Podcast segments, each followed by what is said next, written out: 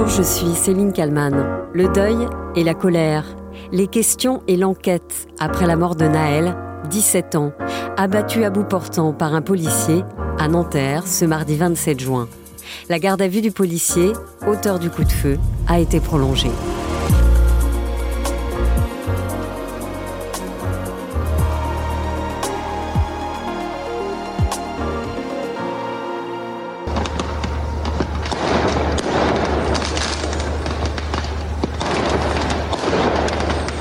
Une première nuit émaillée de violence, à Nanterre, mais aussi dans d'autres communes des Hauts-de-Seine, comme Agnières, Colombes ou encore Clichy-sous-Bois et Mantes-la-Jolie. La ville de Nanterre, en région parisienne, et toute la France sont sous le choc après le décès de Naël, 17 ans. À l'Assemblée nationale, ce mercredi 28 juin, une minute de silence est observée. Pour l'heure, je vous invite à respecter une minute de silence en mémoire de Naël, en soutien à ses parents et à ses proches. Quelques heures après le drame, Mounia, sa maman, prend la parole en direct sur les réseaux sociaux, sur le compte d'Assa Traoré, la sœur d'Adama, mort en 2016 lors d'un contrôle.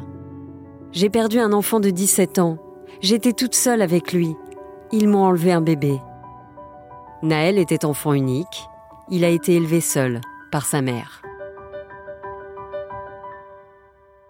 Mais alors que s'est-il passé ce mardi 27 juin à Nanterre? Au départ, des sources policières affirment qu'une voiture a foncé sur deux motards de la police. Mais rapidement, une vidéo des faits est publiée sur les réseaux sociaux. Des faits qui se déroulent vers la place Mandela, près de la station de RER e Nanterre Préfecture. Il est un peu plus de 8 heures du matin. La circulation est dense. Les franciliens sont en route pour le travail. Des policiers à moto de la direction de l'ordre public et de la circulation de la préfecture de police de Paris intiment l'ordre à un automobiliste de s'arrêter. Au volant de la voiture, un ado de 17 ans. Le moteur de la Mercedes jaune tourne encore. L'un des deux policiers braque alors une arme sur le conducteur.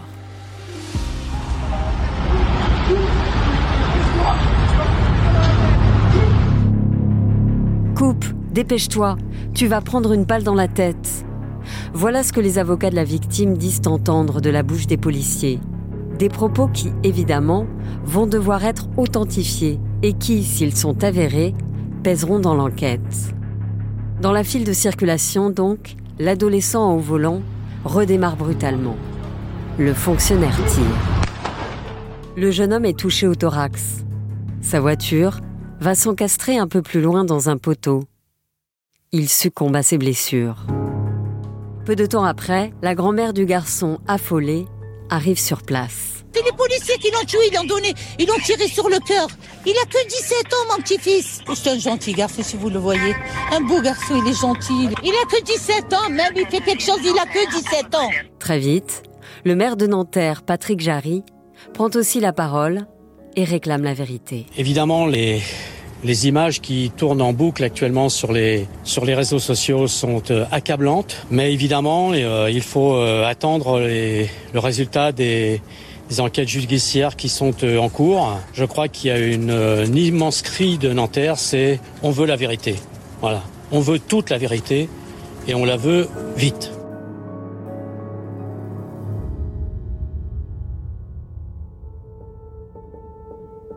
La vidéo dure au total une quarantaine de secondes. En quelques minutes, elle devient virale sur les réseaux sociaux. Et surtout, elle vient balayer l'argument de la légitime défense, avancé dans un premier temps par des sources policières. Mathias Tesson, journaliste police-justice, sur BFM TV. Dans un premier temps, on nous a euh, fait savoir que ce véhicule avait foncé sur euh, les, policiers. Or, c'est vrai que manifestement, quand on voit la vidéo, on voit ce véhicule qui redémarre, mais euh, qui ne fonce pas réellement sur ces policiers, qui se trouvent d'ailleurs plutôt sur le côté, plutôt qu'en face. Et vous le savez, la légitime défense, elle est précisément encadrée. C'est vraiment quand la vie du fonctionnaire de police ou celle d'un tiers est menacée, c'est là que le tir, un tir policier peut être peut être réalisé. C'est la raison pour laquelle le parquet de Nanterre a effectivement ouvert euh, une enquête sur ce policier. Un policier depuis placé en garde à vue. Garde à vue qui a été prolongée. La famille et les avocats de la victime refusent de parler de légitime défense. Maître Yacine Bouzrou. Le policier qui braque euh, le jeune homme est sur le côté. Il n'est pas face au véhicule. Et d'ailleurs, on voit que lorsque le véhicule démarre, le policier n'est absolument pas en danger. Donc, bien entendu, la loi ne s'applique pas, la nouvelle loi ne s'applique pas à ce cas précis, puisque jamais le véhicule n'a mis en danger le policier qui n'est pas face au véhicule. Devant l'Assemblée nationale ce 28 juin, la première ministre Elisabeth Borne déclare Les images choquantes diffusées hier montrent une intervention qui ne semble manifestement pas conforme aux règles d'engagement de nos forces de l'ordre. La justice devra établir les faits. Elle a été saisie. Elle a commencé son travail. Un policier est en garde à vue. Plusieurs enquêtes sont ouvertes pour comprendre ce qui s'est passé. La principale concerne évidemment ce policier de 38 ans, visé pour l'instant par une enquête pour homicide volontaire. Les trois avocats de la famille de Naël ont par ailleurs déposé deux plaintes. Maître Jennifer Cambla. La première pour euh, homicide volontaire par personne dépositaire de l'autorité publique à l'encontre du tireur, Mhm. puis aussi à l'encontre de son collègue pour complicité, puisque à l'écoute du euh, de la vidéo et de la bande son, notamment de cette vidéo, euh, on semble, l'enquête nous le dira précisément, entendre les mots shoot-le. Donc il faut absolument que la lumière soit faite aussi sur le rôle de ce policier euh, à côté. Depuis la mort de Naël, les réactions se multiplient. Réactions politiques, bien sûr, avec par exemple ce tweet du premier secrétaire du Parti socialiste, Olivier Faure. Le refus d'obtempérer ne donne pas de permis de tuer. La réaction de Jean-Luc Mélenchon, qui appelle à une refondation entière de la police. Ou encore la réaction du footballeur Kylian Mbappé. Benoît Galeret sur BFM TV. Mbappé sur Twitter, c'est c'est 12 millions et demi d'abonnés, 15 000 retweets euh, en une heure quand il dit j'ai mal à ma France. Voilà ce que euh, tweet l'attaquant vedette des Bleus, pourtant discret sur l'actu. En règle générale, il dénonce une situation inacceptable. Toutes mes pensées pour la famille et les proches de Naël, ce petit ange parti euh, beaucoup trop tôt. Depuis Marseille, où il est en déplacement, le chef de l'État Emmanuel Macron s'exprime ce mercredi 28 juin. Nous avons un adolescent qui, euh, qui a été tué. C'est euh, inexplicable, inexcusable. Et d'abord, ce sont des mots euh, d'affection, de peine partagée, de soutien à sa famille et à ses proches. Ensuite, la justice a été immédiatement saisie. Je souhaite qu'elle fasse son travail avec évidemment célérité, dans le calme que ce travail requiert, et que la vérité puisse être faite dans les meilleurs délais. La maman de Naël, Mounia, a par ailleurs appelé à une marche blanche à la mémoire de son fils. Je m'appelle Ma- Mounia, la maman Anaël, celui qui vient de se faire recevoir une balle, qui est mort à Nanterre le petit 17 ans. Je suis sa maman. Rendez-vous jeudi à la préfecture à 14h. Marche blanche. Jeudi, venez tous. C'est la marche de la révolte même. On fait une révolte, s'il vous plaît, pour mon fils. Pour Merzouk Naël. On sera tous là. Merci. Une marche blanche à laquelle a prévu de participer le maire de Nanterre, Patrick Jarry, qui, très affecté, a tenu une conférence de presse au lendemain du drame. Il affirme que Nanterre a vécu l'une des journées les plus terribles de son histoire. Évoquant les troubles et violences suscités par des jeunes pensant sans doute venger la mort de Naël, le maire a appelé au calme. Arrêtons cette spirale destructrice. Protégeons nos quartiers, nos biens communs, qu'ensemble nous avons eu tant de mal à construire et à rénover. Euh, oui, avec sa famille, avec ses amis, nous voulons la justice pour Naël. Nous l'obtiendrons par notre mobilisation pacifique, avec ses avocats devant le tribunal et avec tous ceux qui ont la justice euh, au cœur. Et pour revenir euh, sur ce drame, les conséquences de ce drame, mon invité aujourd'hui dans le titre à la une, c'est Guillaume Fard, consultant police-justice pour BFM TV. Bonjour Guillaume. Bonjour Céline. Euh, quelques 2000 policiers et gendarmes vont être mobilisés euh, ce soir, cette nuit, en, en, banlieue parisienne. Vous diriez qu'il y a des risques que l'embrasement se poursuive? Il y, a, il y, a, toujours des risques euh, parce que à chaque fois qu'il y a eu euh, des violences urbaines qui ont ensuite entraîné des émeutes urbaines, le point de départ très souvent, c'est la mort euh, d'une personne qui appartient euh, à un quartier donné, dans une ville donnée. C'est plutôt d'ailleurs dans les zones urbaines que ça se passe. Et cette personne, quand elle décède sur fond d'interpellation par la police, cela a toujours augmenté les tensions et euh, que ce soit les émeutes de banlieue ou dans les banlieues en 2005, qui d'ailleurs ont nécessité le recours à l'état d'urgence, ou euh, celle de Villiers-le-Bel en 2007, ou d'autres d'ampleur moindre, mais, mais tout de même plus récentes, à chaque fois, il y a comme point de départ le décès d'une ou plusieurs personnes sur fond d'interpellation ou d'intervention des forces de l'ordre. Le maire de Nanterre, Patrick Jarry, dit ceci au journal Le Monde aujourd'hui. Dans ces quartiers, il y a un sentiment partagé que la justice n'est pas la même pour tous. Euh, dans le cas de Naël, euh, est-ce qu'il faut que ça aille vite pour que justement euh, la situation s'apaise? D'abord, il faut dire que douter de la justice, c'est pas une singularité des habitants de tel ou tel quartier. seuls 44% des Français ont confiance dans la justice. 44%. Ça, veut donc dire qu'il y a une majorité de Français une large majorité de Français qui doutent de, la justice. Donc c'est pas une singularité de, certains, de certains quartiers. Après, quant à la rapidité, euh, la justice a sa temporalité propre. Et euh, une justice qui serait expéditive, qui irait trop vite, serait une justice négligente et serait pas une justice qui ferait émerger ce qu'on appelle la vérité judiciaire. Mais on a entendu quand même dans les mots d'Emmanuel Macron, dans le mot du maire, euh, euh, il faut que ça aille vite. Mais est-ce au président de la République euh, de fixer un calendrier? Alors, il s'est auto-présenté en maître des horloges, mais est-ce à lui de fixer le calendrier de l'autorité judiciaire Il y a une séparation des pouvoirs en France. il faut bien comprendre que la justice est lente parce que les, les enquêtes ne peuvent pas être bâclées. en tant que victime, en tant que famille, par exemple, de ce jeune homme de 17 ans qui est mort, vous avez droit à une vérité judiciaire. Mais en tant que policier mis en cause pour avoir tiré sur ce jeune homme, vous avez aussi droit à une vérité judiciaire. Et ça, ça prend du temps. On ne peut pas bâcler le fait de collecter des éléments, le fait de trouver des preuves, le fait d'enquêter à charge et à décharge. Ça ne se bâcle pas, ça. Donc on ne peut pas dire, oui, il faudrait que dans trois mois, dans deux semaines, l'enquête soit bouclée. Après, Inversement, on peut aussi regretter que dans certaines affaires, euh, cela tarde. On pourra parler de l'affaire Adama Traoré, où il n'y a toujours pas de vérité judiciaire. On a toujours des gendarmes qui sont mis en cause, mais il n'y a ni non-lieu, euh, ni renvoi devant une juridiction. Et là, c'est anormalement long. Ça, c'est vrai aussi. Mais on ne peut pas dire euh, il faudrait aller vite, très vite. Non, la justice a sa temporalité. Je voudrais aussi revenir avec vous, Guillaume Fart, sur cet article L435-1 du Code de la sécurité intérieure. C'est un article qui a été rédigé et adopté très vite. Là, ça a été vite. Euh, pour apaiser la colère des policiers après euh, le drame de Viry-Châtillon, c'était en 2016, de policiers qui avaient été euh, grièvement brûlés.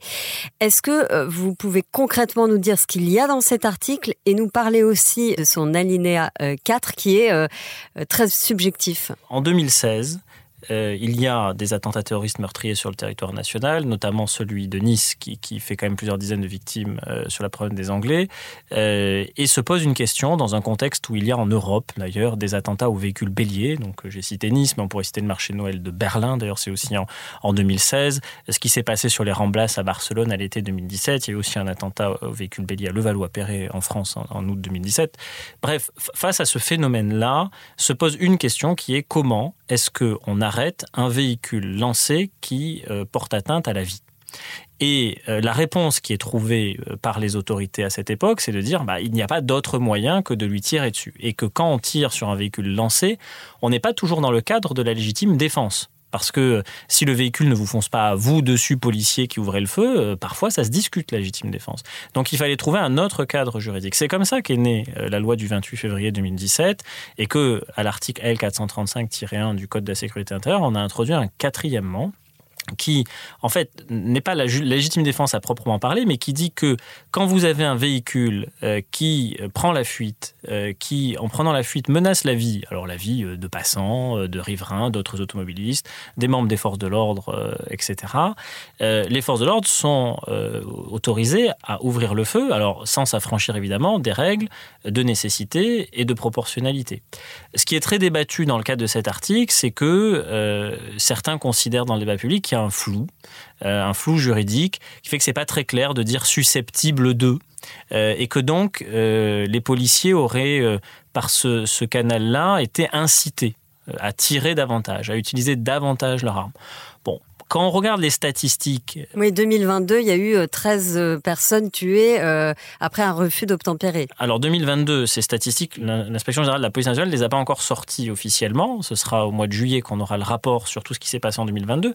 Mais si on part du point de départ, qui est celui de la loi de 2017, entre 2018 et 2021, en tout cas sur les, les 3-5 dernières années, on a un nombre d'usages des armes par les policiers qui est relativement stable. C'est à peu près 300 par an.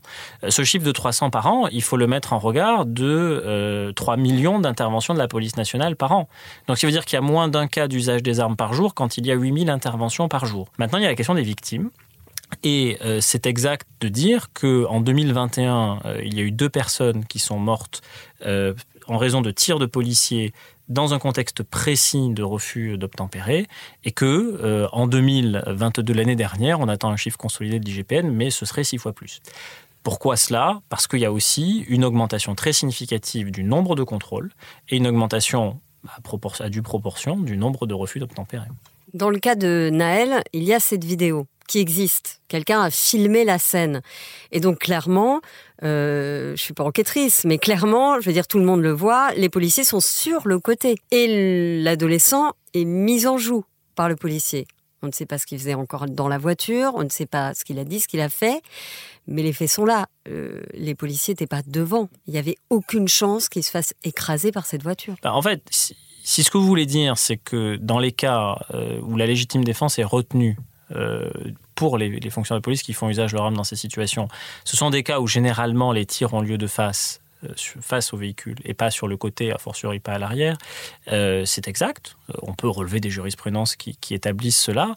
Maintenant, dans ce cas très précis, nous, on a des éléments qui ne sont pas les éléments de l'enquête dans leur intégralité. Il n'y a personne qui a accès au dossier, pas d'ailleurs plus les avocats de la famille de ce jeune homme tué, puisque le policier est en garde à vue. Donc à ce stade de l'enquête, ils n'ont pas accès au dossier.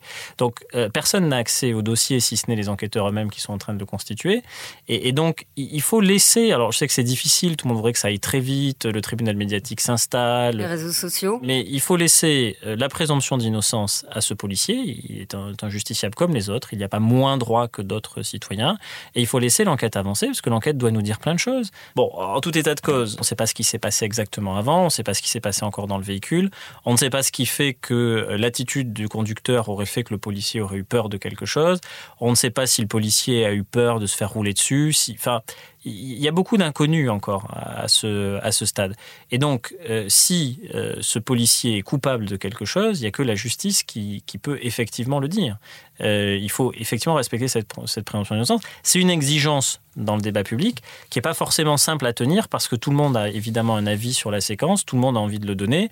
Et parfois, et ça c'est plus regrettable, certains font de l'instrumentalisation politique de ce qui reste un fait tragique parce que mourir à 17 ans au volant de sa voiture, c'est tragique. Où est-ce qu'on en est euh, de la mesure d'obliger les forces de l'ordre à s'équiper de caméras embarquées? Ça se fait euh, aux États-Unis notamment, ça se fait pas encore en France. Alors la caméra piéton, bon d'abord le président de la République lors du 14 juillet 2020 avait il fait avait parlé. il avait Mm. parlé parce que quand il était ministre de l'Intérieur, Christophe Castaner avait passé des commandes mais avait acheté du matériel de, de très mauvaise qualité, du matériel chinois, les batteries duraient deux heures, enfin ça, ça ne convenait à personne, ça avait été acheté à pas cher, il a fallu d'ailleurs détruire tout ce stock et repasser un nouveau marché. C'est Gérald Darmanin qui s'en est chargé pour acheter enfin du matériel euh, qui fonctionne. Bon, ce matériel, il est arrivé, mais il n'est pas encore en nombre suffisant pour qu'il y ait une caméra par policier.